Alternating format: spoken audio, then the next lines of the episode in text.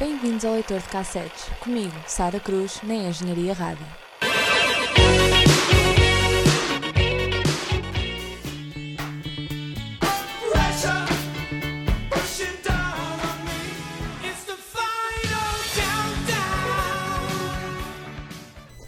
Começamos então mais um episódio do Leitor de Cassetes. Se é o primeiro que estão a ouvir, sejam bem-vindos, espero que gostem.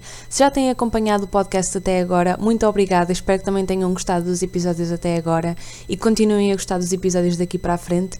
Um, esta semana concentramos-nos na pop, mais especificamente nas divas da pop, como já viram pelo nome do episódio. Aquelas mulheres que caracterizaram a pop nos anos 80, músicas que até hoje continuamos a ouvir e estas senhoras com certeza que deixaram a sua marca na música até hoje. E claro, se falamos de pop e falamos dos anos 80, há um nome impossível de contornar. Estou a falar de Madonna, como com certeza já podiam ter adivinhado. Esta senhora que nos anos 80 revolucionou completamente a imagem das estrelas da música. Os seus espetáculos eram imersivos, com muita música, muita luz, muitas mudanças de visuais, hum, porque o seu estrelato coincidiu com o início da MTV e muitas vezes os seus fãs, quando iam aos seus concertos, esperavam ver um videoclipe ao vivo e era exatamente isso que encontravam. Também filmes, como In Bed with Madonna, quebraram a barreira entre a estrela e o público, o que tornou a vida dos artistas tão acessível como a conhecemos hoje em dia. Começamos então este episódio com Madonna, Like a Prayer, já a seguir.